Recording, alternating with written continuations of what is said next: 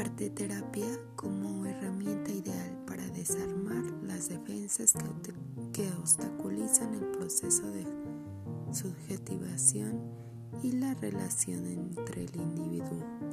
sus grupos, su pertenencia